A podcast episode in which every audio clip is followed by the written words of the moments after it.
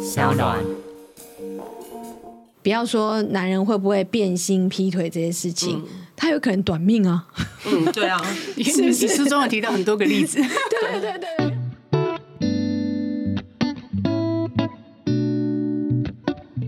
大家好，欢迎收听《我们好好说》，我是树林，我是 Irene。二话不说，我们就先来介绍我们今天的来宾 Cindy。欢迎你，好，Cindy 很厉害，Cindy 是众毅集团的创办人兼执行长，而且他有多重身份，所以今天可以来跟我们聊一聊，就是说女人现在追求的是什么。然后，当然最重要的就是要宣传他的这个新书，真的很棒，《一人份的勇气》。然后我们交给 Cindy。好，大家好，呃，我是恶魔老板岳启儒。看不出来，至至少美女老板我是确定的。对，谢谢谢谢谢谢，而且非常有气质，真的。没有要问问我的员工啊，他们 心里可能不会这样想 的啦。对，那我其实公司就是从公关跨到媒体，然后到线上课程。那创业已经十九年了，最近才刚出了《一人份的勇气》这本书。嗯，那很高兴可以来上 Irene 跟苏玲的节目。没问题，就当做我下午酒，因为我们现在边录音边就是品酒嘛，就像女生聚会一样，所以就放轻松。那我很好奇，因为像你身兼这么多职，你怎么还会想再出书啊？呃，出书其实是前年的呃出版社的一个邀约。嗯，那可能他们当时想要做一个励志职场励志的书，嗯，然后又想要找女性女创业家，嗯、那有这个机缘，那我们就想说一起来做这本书。嗯、那可是因为我拖稿拖了一年，之前可能家里有一些状况，然后就就一直没有写。然后到了去年底、今年初，我就在想说，哎、欸，不应该为了一些外在的因素来耽搁了本来自己要做的事情。嗯，好，虽然出版社其实不会罚你，就是你的合约如果 delay，其实他们就是尊重。嗯，哦，那我我的出版社都不尊重我，哎，都说赶母亲节发书，硬逼我写出来，我每天就每天在打电脑。没有，可是就是你真的没有完成，其实他们也不能不能罚你。哦，原来是这样子啊，是我天真了，是你天真，可这样也很好啊。所以我后来就决定说，哎，好好的把它写一写，就是在从今年农历年开始，认真的把它写一下，这样子。然后，所以我就说这个。也是一个机缘，然后这个名称其实当时就取了，所以我在认真要写的时候，把合约拿出来看的时候，也吓一跳，说：“嗯、哦，怎么会是这么棒的一个名字？”而且我觉得，就是人生在每个过程，如果出一本书纪念自己当时的心情，我觉得蛮好的。那尤其我因为看过很多就是企业家的书，我觉得。呃，Cindy 这次写的真的很让我们可以走到他内心，因为你自己个人的自传嘛，嗯哼，对，半自传，半自传，对，让我们可以深入你的世界，然后我觉得看了很感同身受。对啊，我就是看了这本书，其实我感触很深，你知道，嗯、而且我非常推荐给女孩们，或者是甚至像结了婚的，一定要看这本书，因为里面打破了很多，比如说我本来很不确定的答案，它让我加深。我这样想其实是对的，因为有 岳绮如的加持。最开始我就算原生家庭，因为大家都觉得说哦，一定要什么金汤匙出生或什么的。可是我觉得 Cindy 就是在他的这个长大的过程当中，他真的就是靠自己有毅力。就是这样子做出自我的这个事业，因为他书中有提到爸爸对你的影响非常的深。我就是看你的书，我就觉得说天哪，女人真的要有底气。嗯，就是你知道，她从小就可以表现，就是很明确的知道自己要什么。嗯，所以我觉得这本书是其实是很励志的。好，我随便翻一个我自己做记号的啦。嗯，不要当爱情里面的长发公主。我为什么会对这个有一点感触？你知道，因为像我的侄女，她在二十几岁，然后她跟我讲一件事情，我吓到。她周遭二十几岁的女生朋友，每一个人的梦想都是结婚。嗯、你知道为什么吗？为什么？因为可以不用工作。哦，对，真的吗？现在吗？我不骗你，我侄女，我说我吓死啊！我说啊，你朋友都这样？她说对啊，阿，姨。我就觉得，你知道，我就有点感伤。当然，她的族群不足以代表整个社会嘛。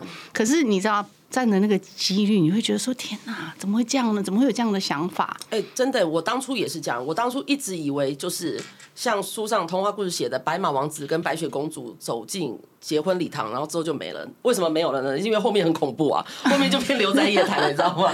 所以我，我对我当初也是为爱，我是双鱼座的，我也是为爱，我也是双鱼座，真的、哦。所以我们在感情当中，其实外表是强硬的，其实内心其实是比较柔弱，还是蛮柔软的，是吧？是没有错，不过刚刚素玲讲的那个那个，现在有一些女生有这样的想法，我觉得也不是只有现在，嗯、那也不能怪他们。我觉得是整个社会对于男生跟女生的期待不一样。嗯、像我们常常都会听到说，呃，譬如说一个小男孩，嗯、爸爸妈妈、阿公阿妈会跟他说什么？会说、嗯、啊，你以后长大一定要念个大学，念个硕士哦，然后要好好念书，然后以后找个工作，哦，出人头地，或是你要创业哦，当老板哦，嗯、都是这样的期待。对，可对女生会说什么？啊，你长大一定要找个好男人嫁了，好一辈子这样有幸福有保障。嗯、你不能说身边的这一些长辈，他们是。呃，故意在扼杀你，他其实也是对女性的疼爱，可是他们疼爱的方向就是说，他们已经设定了女生没有办法跟男生一样，啊，可是其实对，可是其实人是平等的，对，所以很多小女生可能是。从小的时候就被灌输这样的想法，嗯、他比较不会觉得说这个世界是等我去闯的，嗯、需要去打拼，或是我要去争取什么。然后慢慢慢慢慢慢，他也会洗脑自己，就是说，哎，我的确是要嫁一个好男人。嗯、但是我书里也有写到，就是说，这真的是保障吗？嗯、哦，就是不要说男人会不会变心、劈腿这些事情。嗯他有可能短命啊！嗯，对啊，你你书中有提到很多个例子。对对对对，没有，因为我妈妈就是一个很传统的女性，嗯、她就是认为女生的幸福就是未来要寄托在男人身上，像她。所以我跟她是相反的，嗯、所以我妈很不能理解她为什么生出一个我。嗯，那我自己在写这本书的时候，发现我当然天生有点叛逆，但是很多。我的一些女生要靠自己的这些观念，嗯、其实是来自于我爸爸，就是我的继父。嗯嗯、那我觉得这一点很妙，是在那个年代里面，他是一个老兵，嗯、他是军人，他很对我们很严格。嗯、可是他应该是要代表父权的那一方，嗯、但是他却从来没有跟我还我妹哦都一样，嗯、他都是跟我们说，你们就是要好好的找一份工作，嗯、你们长大以后。要自己能够养活自己，嗯哼，这真的很重要。他就是一直灌输我们这个观念，所以要独立。对对，对，所以我就会觉得说，现在年轻女生如果她愿意的话，其实她是还有机会去练习这个独立的思想，看她能不能破除。就是旁边的压力很大啦，可是你一定要告诉自己说。你想要什么？你要去做到，自己要先知道。可是我觉得现在大家都是忠言逆耳啦。就像我当初，我我觉得我们两个有点类似，搞了半天原来也都是双鱼座。嗯、因为当初我写到，就说其实你是也是很冲动之下结婚，因为好像对我也是啊。然后那时候我妈就不准，因为我我那时候硬要嫁给一个离过婚还有双胞胎的。男人嘛，因为我觉得很酷啊。你比我厉害哦。对，因为我觉得说，哎、欸，很少离了婚还有双胞胎，这是以后怎怎么找啊？然后我妈就说不准你们结婚。我说为什么？我妈说结了还要离，很麻烦。啊我还是不顾一切的，我就去公证啊，还挑了一个最俗气的日子，就叫 五二零。哇，我多么俗的一个人啊！欸、所以你知道吗？真的是有浪漫的因子在里面。对，双鱼座该死的浪漫。因为说来我也是蛮夸张，我的上身是双鱼。哦，难怪。那你现在就走双鱼喽。所以其实我很矛盾呢，我是母羊，我就是第一个想法会很很直、很很明确，可是我内心就一直在滚。我的月亮是双鱼，然后、嗯、呃那个呢上升是在巨蟹，哦，你现在就水象，嗯，那就是火跟水。哎，我刚好是双鱼，我的上升在母羊。所以大家看我现在会觉得非常的冲，哦、我创业以后可能都在走母羊的个性，然后很直接，嗯、但是骨子里的确是有浪漫，但这种个性就是会把自己这样拉来拉去，拉来拉去，嗯，就常常拉我上次就在射手啊，你看现在多像射手，你也是拉，因为也是火跟水，不是我是因为看破红尘，男人靠不住，只能靠事业啊，所以我觉得书上提到，我觉得很酷，因为你的继父。应该就是像你的爸爸，应该是做的是你的爸爸。对，对其实我讲爸爸都是就指他，因为我没有觉得呃生父继父之别，所以很多朋友就是他多年来都没有听过我特别提起这一段，嗯、是因为我已经很自然觉得，哎，就是这样子。而且因为我三十一岁的时候，对，三十一，我爸爸过世了嘛。嗯那之后，你当然不会再跟人家讲说啊，以前我爸怎么样说，还特别讲说，哎、欸、哎、欸，他是我继父，就也很奇怪。啊，那只是说这本书，我就特别想要献给他。在我写完以后，稿子都交完以后，我跟出版社说，我真的觉得我写这本书的时候，因为要想很多的过去，嗯、我才发现我爸爸对我的影响原来这么大。对，然后我就说我可不可以很老派的加一页说，要献给我的。父亲。嗯、然后，因为我觉得好像是以前的书才会这样。别别这么说，我的书有时候献给我儿子。欸、不会，我真的看的时候，我真的是很满满的感动。而且我因为你差不多有一半是讲你爸爸，所以我就觉得说，天哪，你知道教育有多重要？它影响了你整个人生观，还有你的观念，你知道，就会让我回收到说，对我要现在要怎么教育我的小孩，是这很重要。我觉得很重要，而且。嗯我觉得很多女性如果来看我这一本书，除了我里面也有告诉大家一些职业妇女怎么、嗯、怎么教小孩，嗯、因为我希望大家不要辞掉工作。对，哦，那也有很多就是我爸爸给我的影响。我觉得大家如果可以去感受的话，我觉得都是很好的一个学习。因为我爸爸不说教的，嗯哼，他都是就是身教。很开心，节目一开播就有厂商赞助。本期感谢你之美的赞助播出，广告时间到喽。哎，树林啊，上个周末我跟我一些兄弟聚会，他们都在问我情人节应该送什么给另外一半。情人节我就直接跟小朋友庆祝啦。不过话说情人节的礼物跟行程安排，我真心觉得男人必须重新受教育啊。哎，你有收过很什么很瞎的礼物吗？哎，这不好说。不过我倒是曾经听过我朋友说过，在情人节竟然收到这个记忆卡，哎，这种女生一看就是会傻眼的三 C 产品。然后还有，我跟你讲，还有还有花了大钱买了自以为懂女生品味的那种名牌包跟高级香水，结果下场都超惨的。我觉得记忆卡真的超瞎。但是我真的觉得女人的品味啊很难捉摸，所以奉劝啊各位男生们，如果你不够理解另外一半的喜好啊，千万不要挑太个人化的礼物，免得你花了大钱啊，对方还是很生气。那所以你这个时尚达人，那到底你觉得情人节应该送什么好呢？你有推荐的吗？嗯，如果是我啊。因为这几年来，我很爱那种养颜啊、保健的食品。嗯，因为买健康永远不会错，而且实用又不容易踩地雷。像我最近很爱你之美德的顶级胶原蛋白肌凸饮，它就是采用日本百年大厂新田公司的专利鱼胶原蛋白，分子很小又很好吸收，重点没有一般胶原蛋白的怪味道，清甜的苹果香，喝起来超顺口的。情人节如果我收到这个，我应该会蛮开心的哎。哦，难怪你最近看起来容光焕发，原来是偷偷在做内部保养。我看它里面加了赛洛美，还有玻尿酸，都是深度润泽的顶级成分。它的专利的这个橄榄多酚、苹果多酚，增加光泽感。更让我惊讶的是，它竟然还有金丝燕窝。嗯。肌凸饮里面的七大顶级配方真的是超强的，难怪还拿了世界食品界奥斯卡金奖耶！对呀、啊，因为配方真的很实在，保养效果也很有感，才让你之美德的肌凸饮热卖超过千万瓶，销售数字就是最好的口碑最佳证实。所以，如果大家还没决定好情人节礼物，记得参考本期节目说明栏，树林妈咪粉丝团跟我们好好说，同步提供大家市场超低价的限时开团优惠，数量有限哦，大家赶快好好把握机会哦。他都是就是身教，对，我觉得他在书里面，他好像都很尊重你每个决定，我觉得这是很棒的。其实也没有完全尊重，我觉得因为他就是军人，嗯，可是他每次在那种很重要当头的时候，他知道还是尊重你，对，还是尊重。因为我记得他对你期望本来也是不希望你做什么压力太大的事情，他本来希望你在公司做一个。不是不是，他不是说希望我压力不要太大，嗯、我爸不会这样想，嗯、是因为他的世界很小，因为他就是一个工人，嗯、哦，所以他是劳动阶级，所以在我小的时候，嗯。啊去工厂玩嘛，嗯、那他就会说你长大以后啊，好。你要好好念书，然后以后你找工作最好去当会计。对对对，他就指着办公室，因为他在厂房，他指着那栋办公室，你说，他就说会计都在里面吹冷气。然后所以我想说，哦，我爸想要叫我当会计，但因为我功课很好。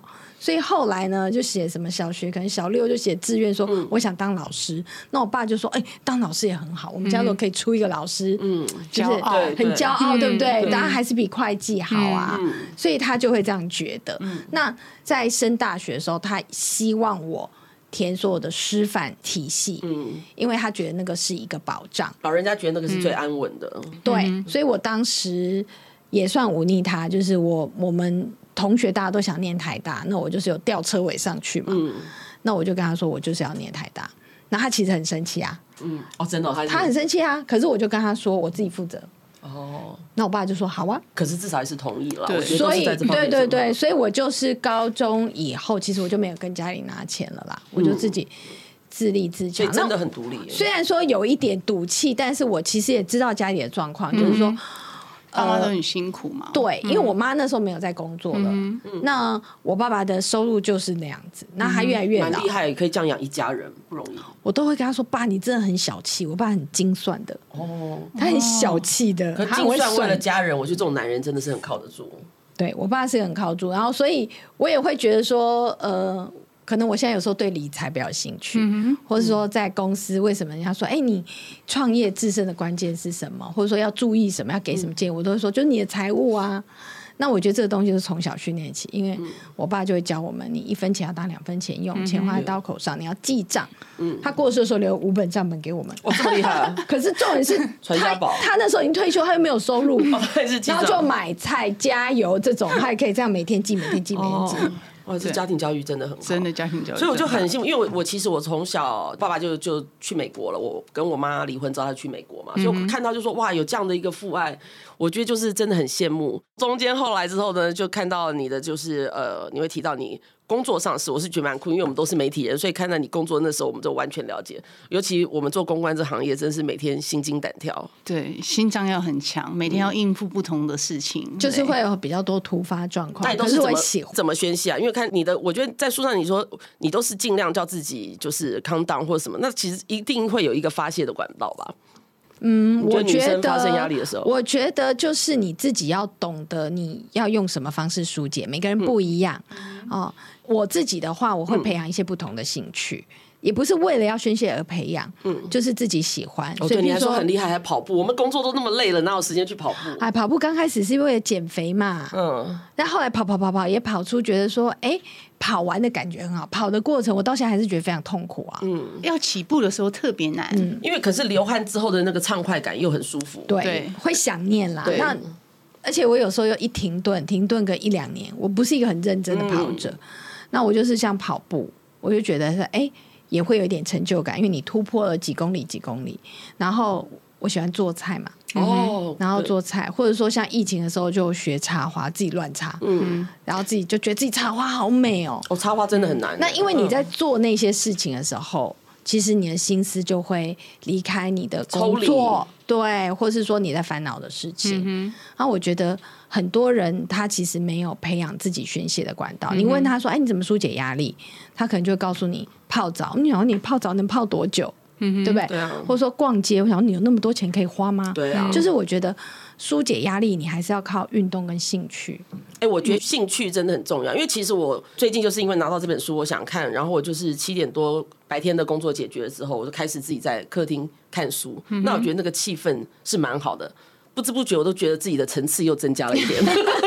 所以是因为看了这个一人份的勇气吗？在一个昏暗的灯光里面，然后安静的氛围，然后配着一杯红酒，这就我可以懂你说的这个。嗯、我自己其实很妙，我喜欢出去开车，因为我觉得只有在车里面是我一个人。嗯，对，我可以音乐要转大声就转大声，我要左转就左转，我要右转就左 右转，嗯、所以我非常喜欢在车里面思考。嗯。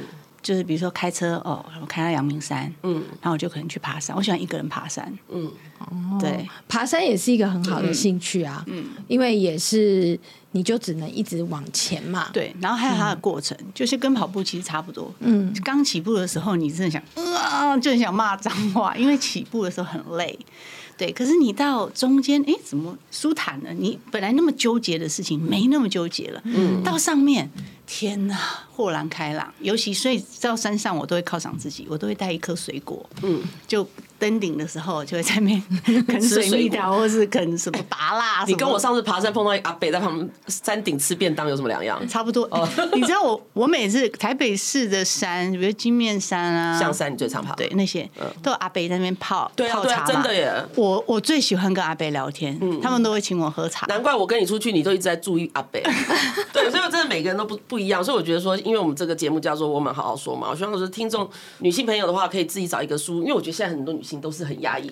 为什么现在大家心理疾病那么多？都是觉得说压抑在心里，然后慢慢越变越大，一直扩张。所以我觉得要适时的让自己放松，因为我觉得你书里面也是说，因为没有抽离，你会发现很多人就是空下来，嗯，他很烦，可是他就划手机，嗯，他就是看东西，一直看东西，然后看看看，可能又会有社群焦虑，嗯，我看我朋友怎么这样，我朋友怎么那样，嗯然后其实就把自己越陷越糟，嗯，所以一定要做一些别的事，但不一定是那么动的，像看书也是一个比较静态，可是你有在做一个不一样的事情，嗯，我觉得，可喝酒也蛮好的，我喝酒可以做好多，喝酒是搭配用，对。就是我也可以一边插花一边喝酒啊，一边炒菜一边喝酒。我我哦，我也一边喝酒一边画画。后来因为我不喜欢洗那个油画笔，很累，对，就没有。那花我也不行啊，我没有审美观念，我插的跟乱葬岗一样。我就说，哎，不是都一样吗？怎么我出来是不一样？没有，我我觉得我也是都插很丑，但我都会告诉自己说：天哪，我怎么是个天才，可以插到这么好？就一个成就感了。我觉得就是一个成就感，就自己自我感觉良好。对，所以我觉得女性就是除了就是要固定的收入之外，还要可以抒发的情绪，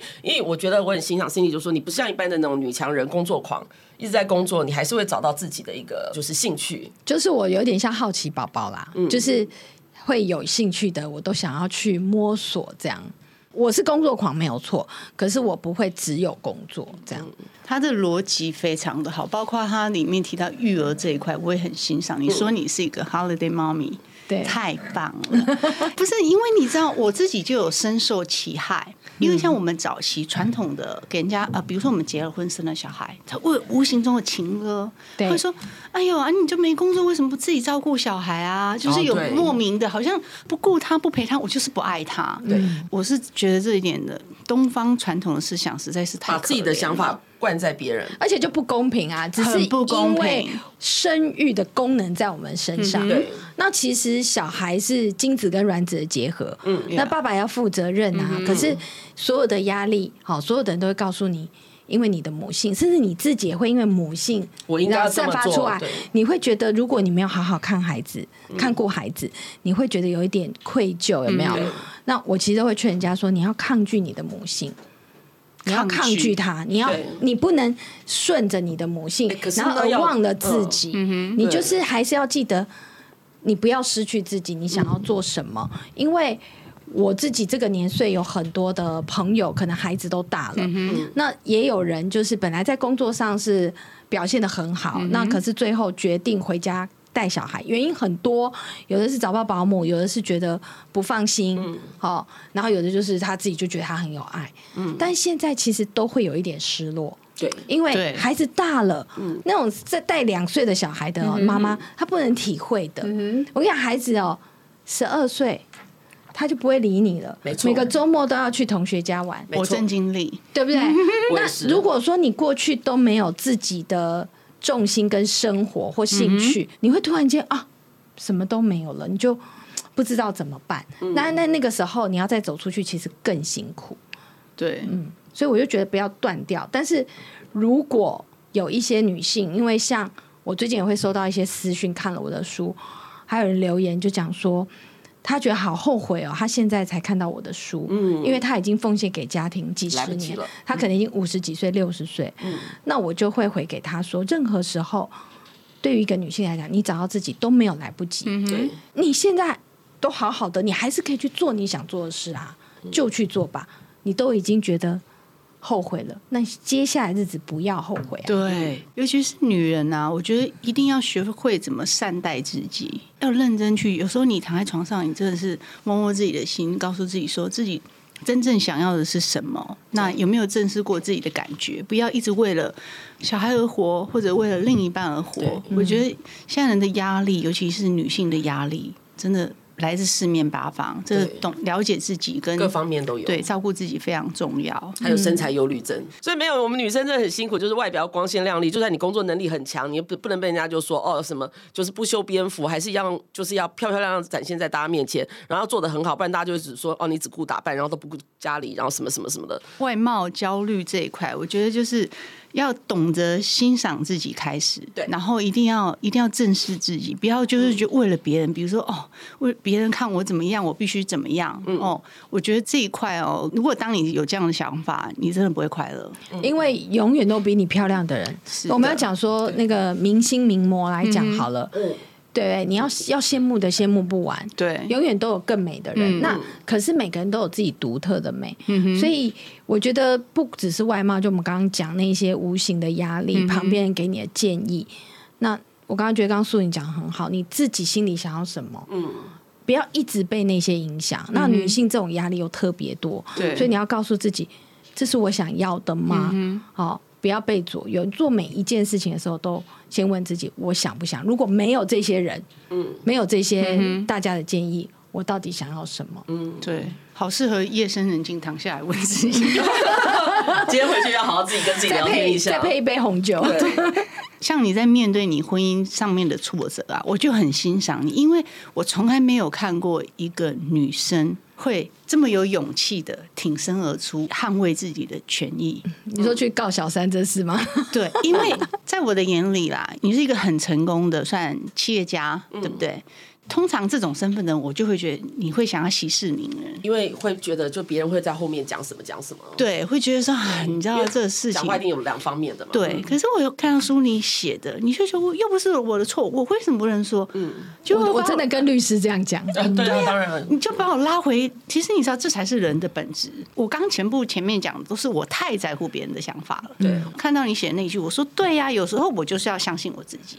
嗯，对啊，所以我觉得你这本书很棒的是，就是让女性更坚强的看待自己。有时候不要被旁边的那些那些呃话语啊给影响。对、嗯，因为我觉得很多人是这样问我，嗯，那可能我的个性就是比较没有那么爱面子的人。嗯嗯，这也是我爸爸的教育啦。我不会，我从小就不会打肿脸充胖子。嗯，我爸爸说。不能让我跟同学去玩，因为没有钱，嗯、或是不能买那个。有时候同学约我，我就说啊，不好意思，没办法去，因为我没有钱。嗯、那我也不会不好意思，或是觉得自卑或是什么，嗯、因为我爸给我们观念就是说，你是什么就是什么，所以也养成我这个个性，我不会很怕别人怎么看我。嗯、譬如说，举一个简单的例子，大家都知道我的客户都是一线精品，嗯哼，好，我们家做精品公关，应该是公关公司里的第一把交椅了。嗯可是我没有铂金包啊！嗯，我这倒很难得。你真的没有吗？我真的没有啊！不是因为这就是每个人个性嘛。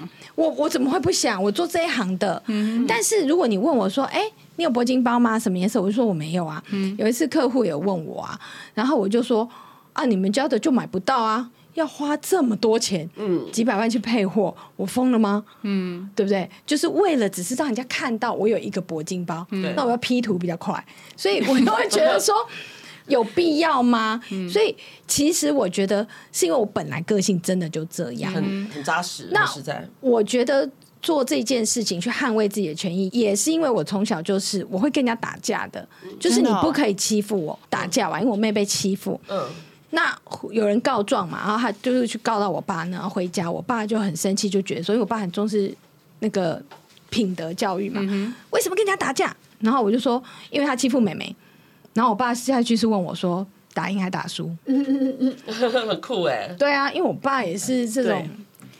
他也是一个很有正义感的人，嗯、所以做不做？我觉得对就是对，错就是错。我觉得这个社会上大家太在意别的眼光，嗯、然后旁边人有时候也会比较相怨，就觉得啊息事宁人，这样就没事了。嗯，可是像我们现在也看到很多这种。迷途事件好了，嗯、就是这很多跟女生切身相关。为什么大家以前不敢说？嗯、怕别人的眼光，真的，或是甚至女人还自己霸凌女人，讲这些话，其实真的就是女生最常没有正义感嘛？你没有正义感，你变成相怨的去觉得说啊，这件事情没有发生就好，可是它就是发生。那如果我们让这个社会上没有公理、没有正义的事情一直持续下去，嗯嗯、那世界是不是越来越乱？嗯，哦，那。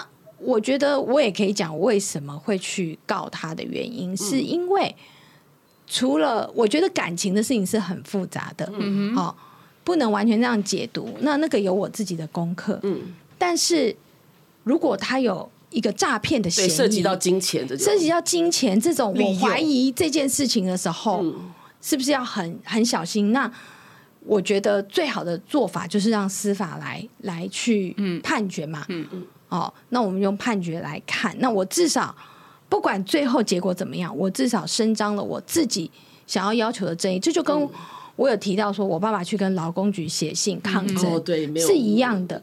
他没有觉得，因为他请不起律师或代书，他就自己写，真的很厉害。对，他没有觉得说啊，小虾米斗不过大金鱼，他从来不会这样想，但他也不会恶意的去跟人家挑衅啊。嗯，所以我觉得每个女生都应该。除了刚刚讲爱自己，其实要多捍卫自己啊！嗯、我觉得这是很重要的。嗯、那很多人也会问我，就是我觉得他们把我当成一个投射，嗯、可能他有过这样的婚姻遭遇，他就可能会觉得说他自己是不是很懦弱或什么？可是我就会回给他，我会告诉他说，其实不是每一个人做法都要用我这一套，对，因为每一个个案状况不一样。一样然后还有就是说。你能承担的也不一样，嗯、哼还有就是个性承担，还有你的资源呐、啊。嗯、所以我也没有写说，就是你要为自己的权益最大化，不是说就一定学我就硬干，不一定是这样啊。嗯、我老实说，我有事业，我有钱，我要付律师费，我马上就可以付了。嗯、哼可是很多的女性可能她手上资源没有这么多，嗯、那就要去评估。那有的还会有监护权的问题，对，监护权是不是？就是她可能在现实生活中。他其实被控制的，他可以获得的资源是比较少的。对，那这时候就要去考量，怎么让自己接下来更好过。对，这样。对啊，因为常常很多就是我的年轻小妹妹朋友啊，听我讲就是婚姻讲，她说：“哎，怎么办？她下个月要结婚，听我这样讲，她觉得说到底应不应该结？”那我就跟他讲说，就结个善缘嘛，至少找一个好离的，结个善缘。请问我们这种离婚关系都扯很久的人。艾瑞如何在结婚前知道这个人好不好？确定他好欺负？没有，有时候法律会跟也解决不了。我会跟年轻的女生说，先签婚前协议。哦，对，对对，真的是哎，先签。嗯，对，我们之前还聊到一个很好笑，说起其实婚姻制度很不公平啊。最完美的婚姻制度其实是，你看一约七年，七年后满意，跟租房子一样，再来续约，对 对对，多好，租房子只有一年一年续，对对对，哎，我们七年很宽容了，哎，我我想说三年就好了，因为最精华都在那三年，后面其实都还好。他就结个善缘，结个善缘。我从一个没故事的女人变成有故事的女人，所所以你看，你前夫也丰富了你不少。先夫在我心中跟死了没两样。我想问 Cindy 啊，比如说像你的婚姻事件就发生到现在啊，你你中间有进入低潮期吗？有啊，大概多久？其实真的很痛苦，但我相信有过经历的女性，真的都能感受。那以前也有朋友遇过这种事情，那我们都会在旁边劝嘛，嗯，都觉得想开一点，想开一点，可是。真的自己经历过的人才会知道说为什么会这么低潮。嗯，那在当时你说持续多久？我觉得时间也不是一个指标，我觉得是状态上很不好。因为我本来都是一个很乐观的人，嗯、我是不太哭的。嗯，但是那一阵子，我觉得大概有持续至少有可能四五个月吧。其实我哭的频率很长，而且是莫名其妙。嗯、我觉得那就是一个忧郁，嗯哼，都是到晚上之后，对不对？呃，我是早上啊，这这么厉害。我晚上不会，我就是天气越好越难过啊，真的、哦，天气越好不知道为什么，那个是很莫名的。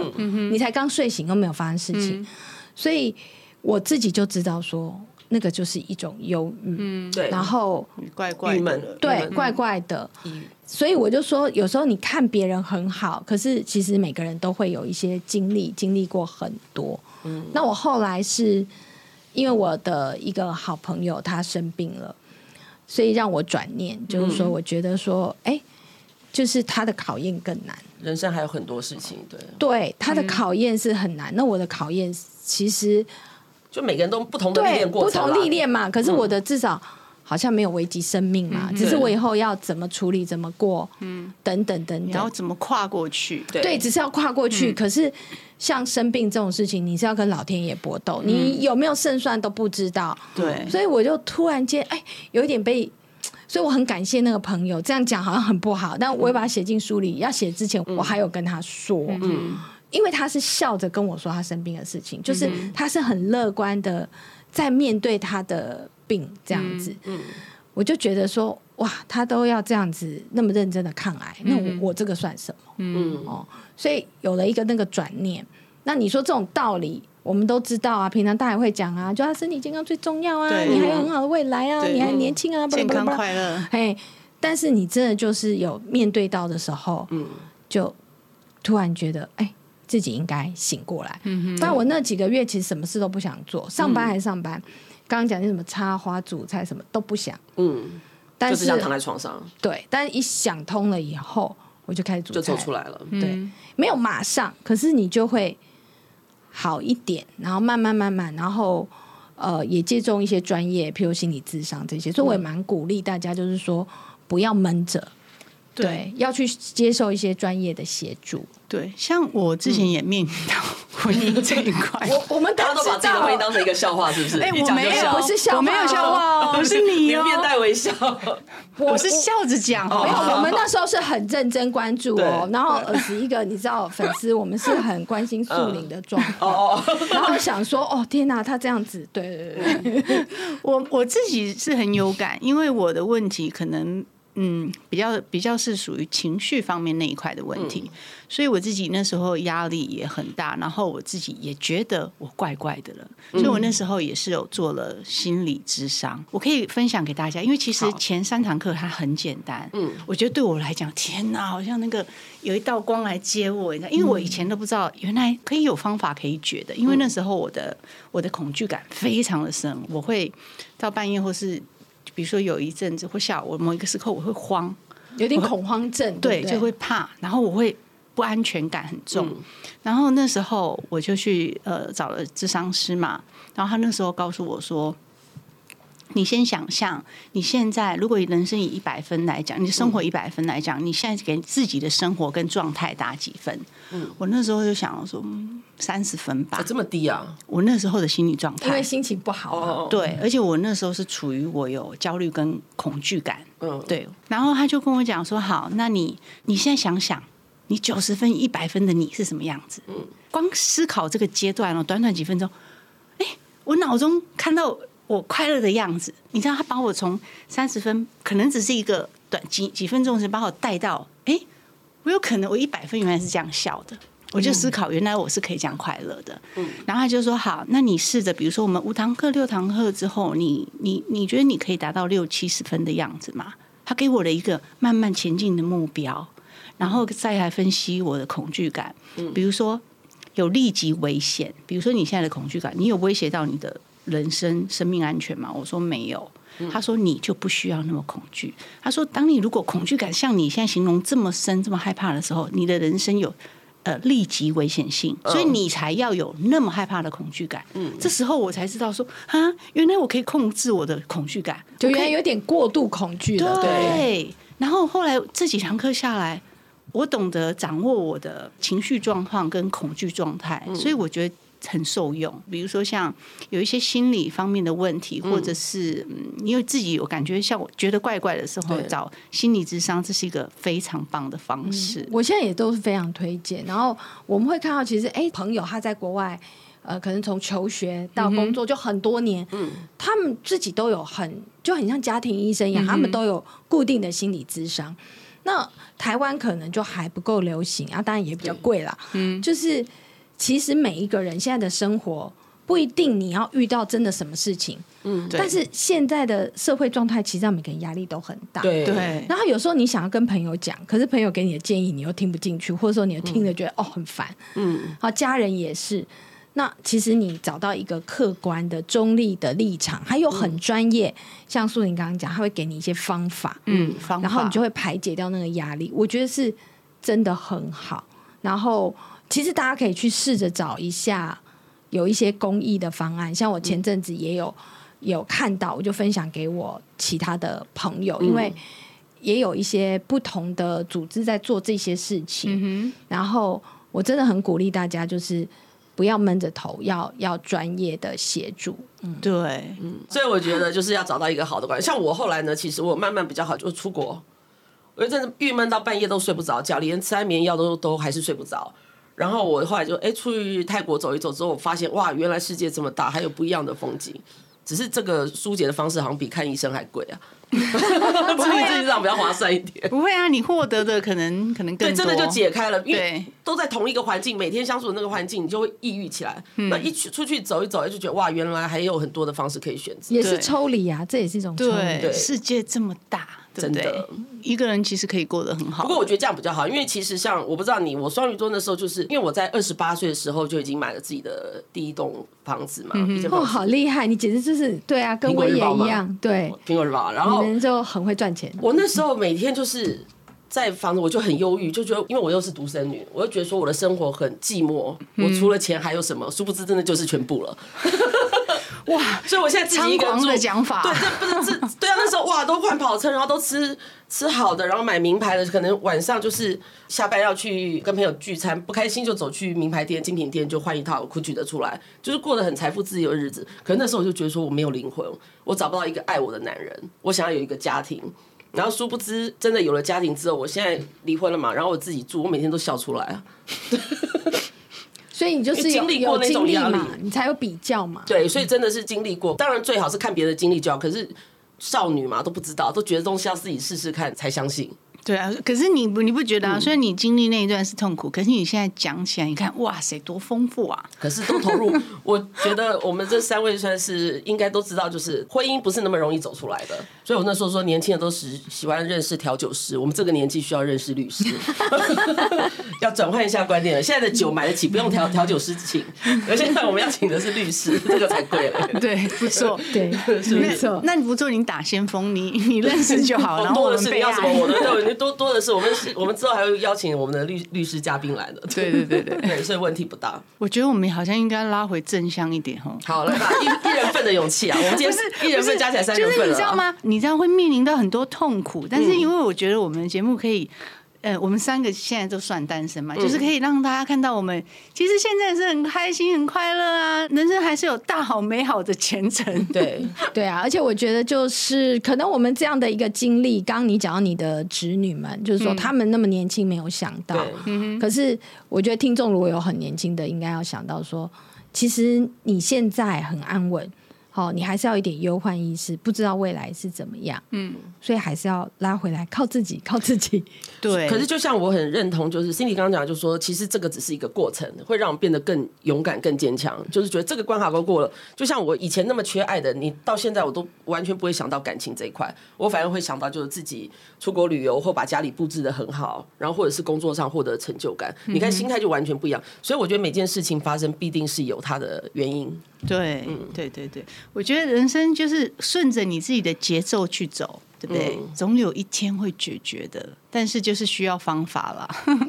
对可是真的就是心里有事，我觉得最最怕，我觉得现在很多的就是案件，就是大家心里都闷着都不讲。很多都是那种外表看起来光鲜亮丽，就哎、欸，可能后来想不开或什么的，我觉得真的要关心。忧郁了，忧郁很。那我觉得别人帮不了你，我觉得这种都是要自愈、自我疗愈，对自己要跟自己讲，自己是真的很棒。我觉得这才是这个重点。啊，自己要有病视感呐，对，然后去求助，对，病视感很很重要，很重要。对，所以我觉得 Cindy 真的很棒，尤其你愿意出这个分数，就一人份的勇气。我觉得不是你的爱情观，是你所有的人生观都是很正面的，就是除了爱情。可能婚姻有点不顺遂的话，你还是有自己保持百分之百的战斗力。我觉得这是值得我们所有的女性值得效仿的。真的，就是世界还是很美好，不要因为自己的一点不如意去否定所有的事情啊。对啊，世界还有很多好玩的东西。嗯，对。所以今天很谢谢 Cindy，就是在这么忙的时间还拨空来上我们节目，真的谢谢 Cindy 的。没有，谢谢 Irene 跟素玲的邀请，就是很开心可以来跟你们。我也没想到会聊的这么的。大聊特聊，还有红酒可以喝啊！对对对，反正很开心，大家一定要去把这本书买起来，推荐给大家。一人份的勇气，谢谢大家的收听，别忘了到各大平台订阅、留言、加分享，我们下次见喽！拜拜，拜拜。